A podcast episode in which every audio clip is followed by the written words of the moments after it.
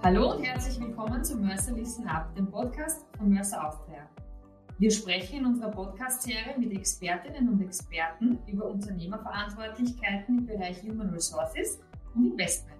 Ob es um Karriere, Führungsfragen oder Investitionen geht, wir bringen neue Perspektiven und Inspirationen, die für jedes Business relevant sind. Unser Fokus liegt auf der Auseinandersetzung mit der eigenen Ist-Situation im Unternehmen und soll den ZuhörerInnen durch diese Einblicke wertvolle Denkanstöße liefern. Ich bin Sonja Schädelbauer, Senior Consultant bei Mercer seit zwei Jahren und ich beschäftige mich hauptsächlich mit den Themen Benefits für MitarbeiterInnen. Heute darf ich meine liebe Kollegin Frau Angelika Thelen zum Thema Impact Investing interviewen. Angelika ist Global Head of Impact Investing. Wir tauchen heute einmal in die Welt der erneuerbaren Finanzen ein. Herzlich willkommen, Angelika, vor dem Mikro hier aus Wien, aus unserem Büro bei Mercer Austria. Herzlich willkommen, Sonja, und vielen Dank für die Einladung. Ich freue mich, heute hier äh, mit dir das Interview führen zu dürfen. Angelika, bevor wir in das Thema eintauchen, würden wir unseren Zuhörerinnen gerne mitteilen, wie es dazu gekommen ist, dass du zu den Expertinnen in Österreich zählst, wenn es um Thema Impact Investing geht. Vielen Dank, Sonja. Ich hatte mit dem Thema Nachhaltigkeit schon während meines Studiums zu tun, indem ich über Klima- und CO2-Emissionen äh, geschrieben habe und mich weitestgehend damit beschäftigt habe. Hatte damals schon und mit meinem ersten Beruf bzw. meinen ersten Eintauchen in die Welt des Asset Managements, damals noch bei EIG, hatten wir äh, ein paar Berührungspunkte mit der Nachhaltigkeit, also bevor, es ist ein bisschen wie die natürliche Entwicklung auch am Markt. Bevor man zum Thema Impact kam, hat man sich mit den verschiedenen Themen der Nachhaltigkeit auseinandergesetzt. Und so bin ich zum Thema Impact gekommen, weil wenn man die, die Nachhaltigkeit besehe, und wir kommen später sicher darauf noch zu sprechen, zum Thema ESG, dann ist es eine Art natürliche Entwicklung, dass man, wenn man mal einen, einen Prozess abgeschlossen hat, dass man sich die Frage stellt, okay, was könnte ich noch mehr machen? Welche Wirkung haben meine Entscheidungen? Und so war es auch bei mir eine natürliche Entwicklung, dass ich vor ungefähr zehn bis zwölf Jahren mich mit dem Thema Impact Investing auseinandergesetzt habe. Danke für deine Vorstellung. Ein sehr interessantes Thema, das du da anschneidest. Wir haben ja gerade jetzt in diesen Zeiten hören wir immer von Pandemie, von Krisen, von Klimawandel, von geopolitischen Konflikten. Diese Umstände zwingen uns zu sofortigen und weitreichenden Handeln. Thema Nachhaltigkeit bzw. ESG, ESG ist ja schon länger ein zentrales Thema für viele Unternehmen. Was doch in der letzten Zeit immer häufiger vorkommt, ist der Begriff des Impact Investing. Angelika, was versteht man jetzt einfach erklärt eigentlich unter dem Begriff des Impact Investings? Beim Thema Impact Investing geht es in der Regel darum, dass ich tatsächlich meine Profite mit der Wirkungsmessung, also welchen, welche Effekte erziele ich mit meiner Entscheidung, ähm, gleichsetze. Das heißt, die Idee vom Impact Investing ist, dass ich nicht nur positive Rendite erwirtschafte, sondern auch im gleichen Atemzug eine positive Contribution, also positive Wirkungsmessung auf entweder Umwelt- oder Sozialthemen mache. Wenn man sich das Thema Impact Investing anschaut, ansieht, äh, gibt es so drei äh, wesentliche Eckpfeiler. Das eine ist das sogenannte Intention. Das ist eben diese Wirkung, die ich erzielen möchte, sei es auf Umweltthemen oder sozialen Themen, gleichgesetzt mit dem äh, Financial Return. Das heißt, ich möchte weiterhin natürlich attraktive Rendite erwirtschaften. Und der, der dritte Eckpfeiler und genauso wichtig wie die anderen beiden ist das Thema Measurement. Das heißt, es genügt nicht, dass ich weiß, hm, was ich erzielen möchte und damit auch Rendite erwirtschafte, sondern ich möchte das auch messen. Ich möchte möchte mein Outcome, also meine Wirkung messen. Das ist so, wenn man sich Impact Investing ansieht, dass ich immer auf diese drei Eckpfeiler zurückgreife, um eben sicherzustellen, dass, äh, dass ich mit, meinem, mit meiner Investitionsentscheidung die richtigen, das richtige Rahmenwerk auch habe. Okay, also äh, ich sage mal, den Begriff ESG kann man jetzt wohl als Rahmenwerk verstehen. ESG steht für Environmental, Social and Governance, also Umwelt, Soziales und Unternehmensführung, was du gerade uns erklärt hast. Dieser Begriff ist uns ja bereits geläufiger. Wenn jetzt aber das Wort ESG im Zusammenhang mit Finanzprodukten auftritt, äh, dann strahlen deine Augen, liebe Angelika. Dann fasst es doch alle Aspekte von Nachhaltigkeit zusammen. Wenn jetzt das Wort Impact noch dazu kommt, wo ist denn hier dann genau die Abgrenzung zwischen den Begriffen ESG und Impact? Mit ESG, vor allem mit der ESG-Integration, wie du schon gesagt hast, da habe ich verschiedene Faktoren auf den Ebenen Umwelt, Soziales oder Governance. Und es hilft mir, die nicht finanziellen Risiken zu erkennen. Das heißt, da gibt es eben Umweltaspekte, die ich berücksichtigen muss, die ein zusätzliches Risiko für meine Investitionen oder etwaige Sozialthemen wie Arbeitskonditionen, Arbeitsbedingungen, Sicherheit. Das sind so Kriterien, die bei der ESG-Analyse verwendet werden, um ein Risikoverständnis Verständnis, ähm, abgesehen vom finanziellen Risiko, besser zu verstehen. Was ESG nicht macht, ist, wir sehen uns nicht an, welche Wirkung das Unternehmen mit Produkten oder Serviceleistungen äh, erzielt. Und da kommt eben Impact. Das heißt, zusammenfassend kann man sagen, Impact beginnt dort, wo ESG aufhört. Das heißt, ich brauche beides. Natürlich muss ich äh, nicht finanzielle Risiken verstehen. Das ist auch am Markt, ich würde sagen, die meisten verwenden es schon mit der ESG-Integration. Und wenn ich aber tatsächlich eine positive Wirkung erzielen will und vor allem, äh, was sehr zentral ist, wenn ich verstehen will, hat meine Investmententscheidung negative und oder positive Auswirkungen, dann komme ich am Impact nicht da vorbei. Das ist wirklich der Unterschied. Das heißt, ESG wendet sich mehr an die internen Prozesse. Ich, schaue, ich schaue mir Prozesse eines Unternehmens an und die, die Policies, also irgendwelche Richtlinien. Es ist mehr auf das Unternehmen selbst fokussiert, während Impact tatsächlich eine Außenwirkung hat. Das heißt, da sehe ich mir an, welche positiven, negativen Wirkungen Wirkungen, Auswirkungen gibt es von dem Produkt oder den Serviceleistungen des Unternehmens, wo ich investieren möchte. Wunderbar, danke Angelika. Jetzt kenne ich mich auch aus. Also wenn äh, das Impact als Auswirkung verstanden wird, brauchen wir auch immer messbare Größen, um zu verstehen, welche Auswirkungen mit einer ge gefassten Initiative gemacht wird. So verstehe ich es jetzt. Angelika, wie sieht es denn eigentlich damit in Österreich aus? Wie wird das Thema Impact Investing in Österreich bereits umgesetzt? Wie viel Impact von getroffenen ESG-Maßnahmen kann denn in Österreich zum Thema Finanzen oder in der Finanzwelt schon gemessen werden? Wie viel Impact Investing gibt es bereits in Österreich? Die Kollegen von Forum Nachhaltige Geldanlagen, die machen dankenswerterweise jedes Jahr einen Bericht, einen Marktbericht für Deutschland, Österreich und Schweiz zum Thema Nachhaltigkeit. Und generell ist zu sagen, dass zusammenfassend circa jeder dritte Fonds in Österreich schon Nachhaltigkeitskriterien enthält.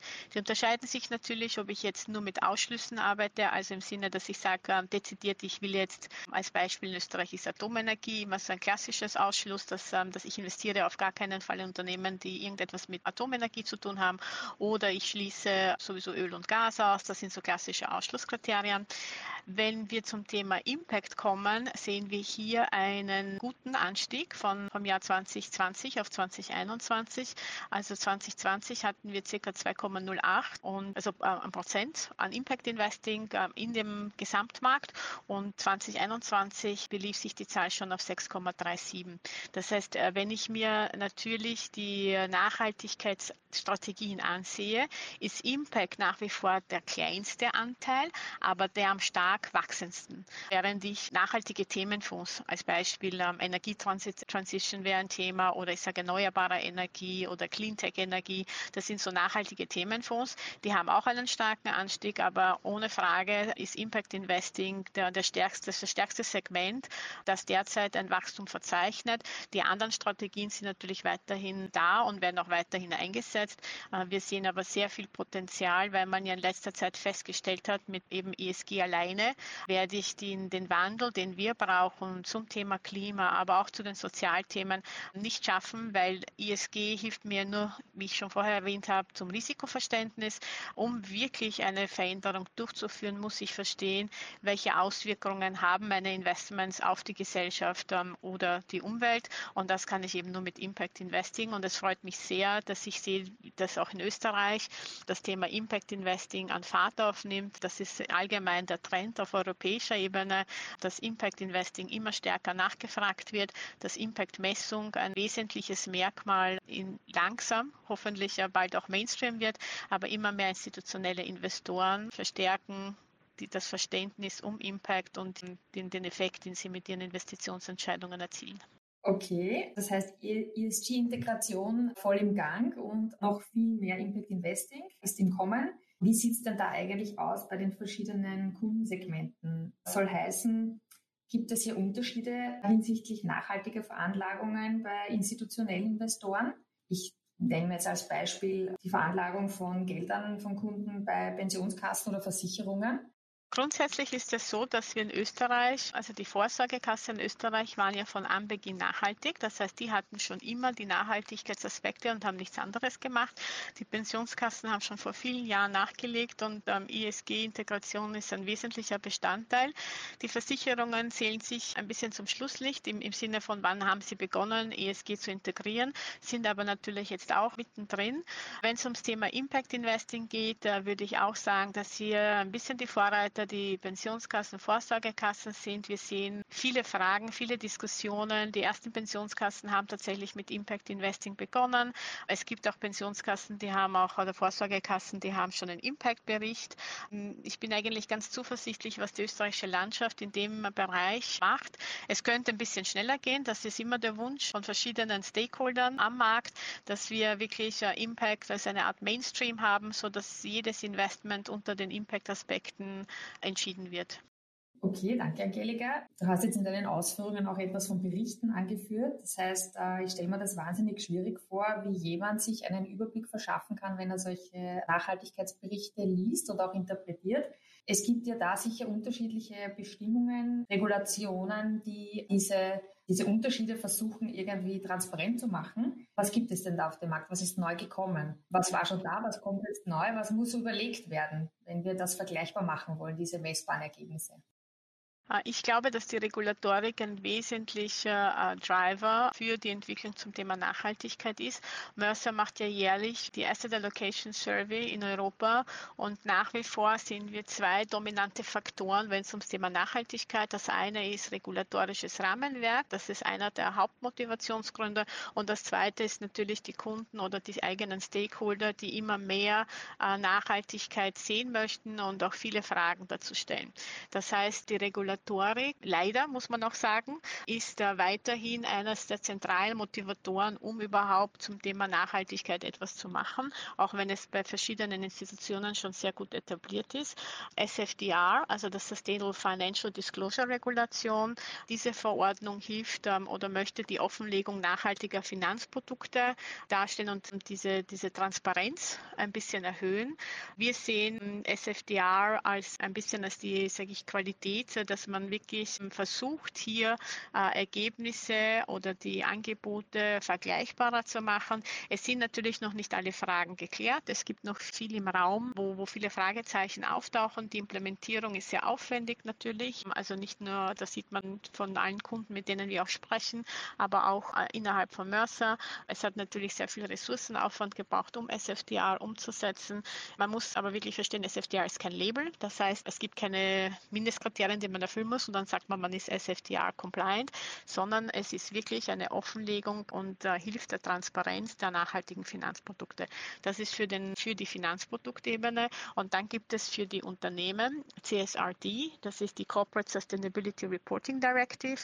Da geht es um die Anforderungen der Nachhaltigkeitsberichterstattung, äh, wo wesentliche Aspekte neu hinzukommen. Das heißt, äh, für die Unternehmen ist es tatsächlich wichtig, dass sie, dass sie ab einer bestimmten Größe die Nachhaltigkeitsberichte offenlegen und eben auch zum Beispiel Sachen wie die Rolle des Vorstands, die Nachhaltigkeitsziele, die wichtigsten nachteiligen Wirkungen des Unternehmens erfassen. Das heißt, es geht jetzt ein bisschen mehr in die Tiefe. Unternehmen mit einer Bilanzsumme ab 20 Millionen Euro oder Nettoumsatz ab 40 Millionen beziehungsweise ab 250 äh, Mitarbeiterinnen sind äh, davon betroffen und ungefähr, ich nehme mal an, so ich schätze 50.000 Unternehmen in der EU, die, die tatsächlich jetzt die neuen Nachhaltigkeitsaspekte äh, hinzufügen müssen und darüber Bericht erstatten müssen. Es ist natürlich aufwendig, ist ganz klar, weil wir natürlich mit der Offenlegung, Transparenz und alles, was im Bereich Reporting, Berichterstattung passiert, äh, bedarf es vieler Ressourcen äh, und viel Know-how.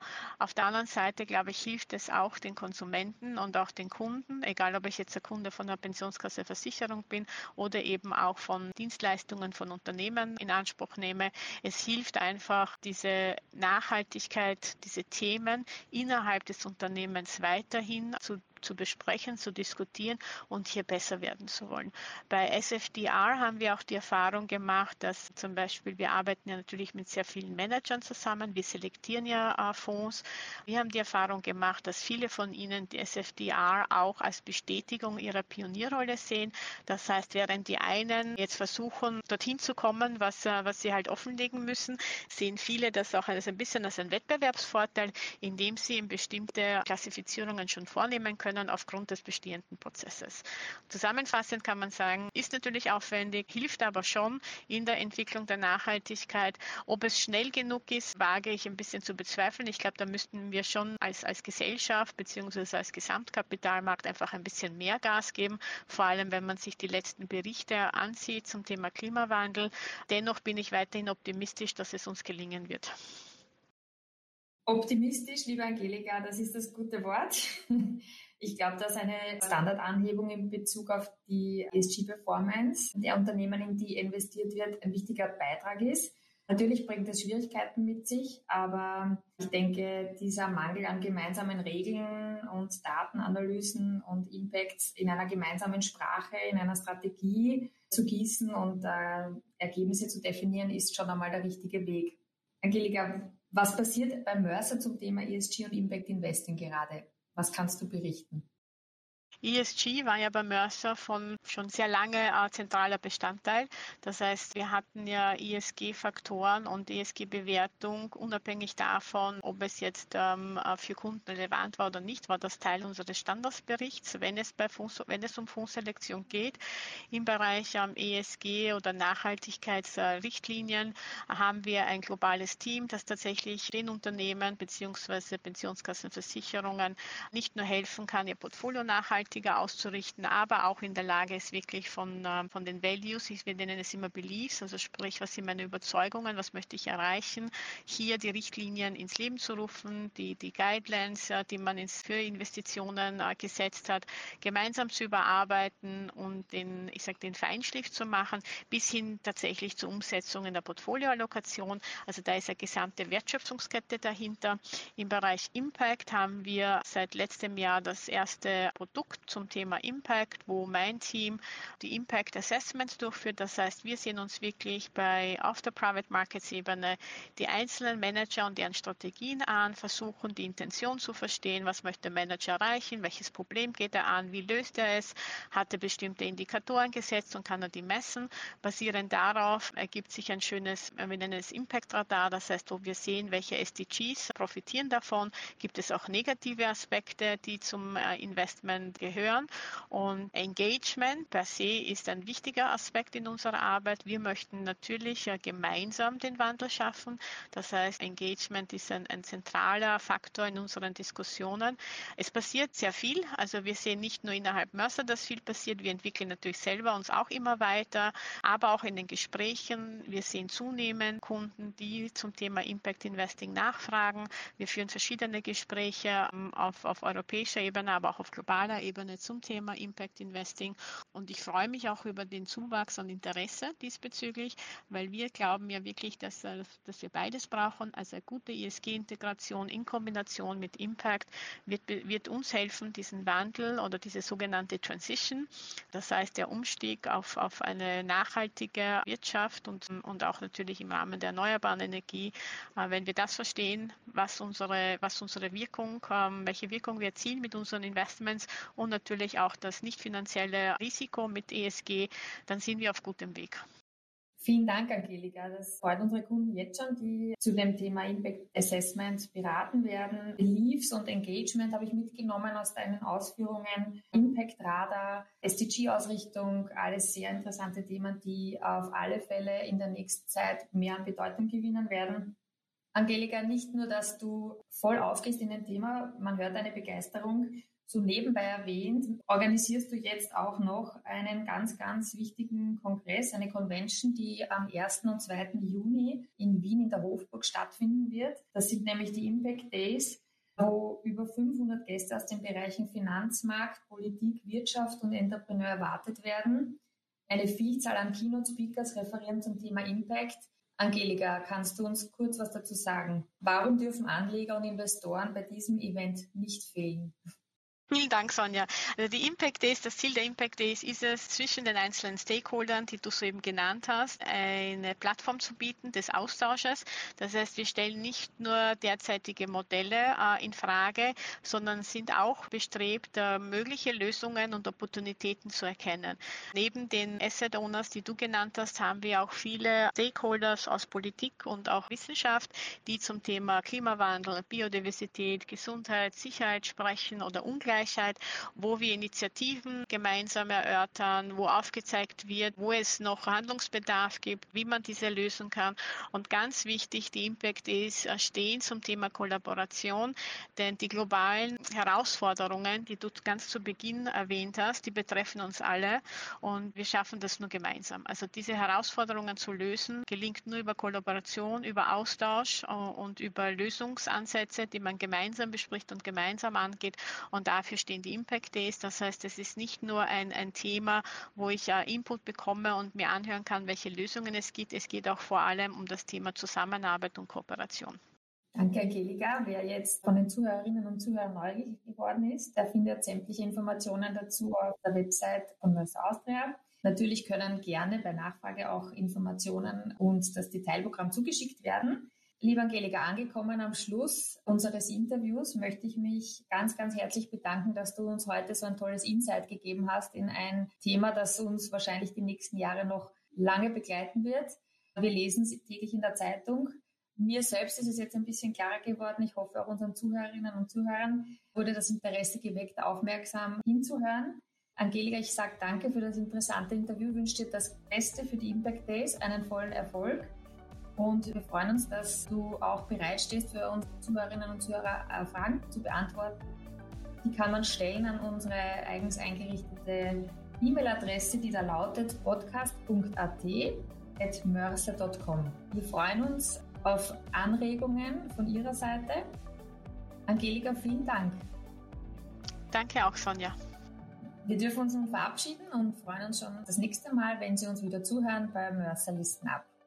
Auf Wiederhören.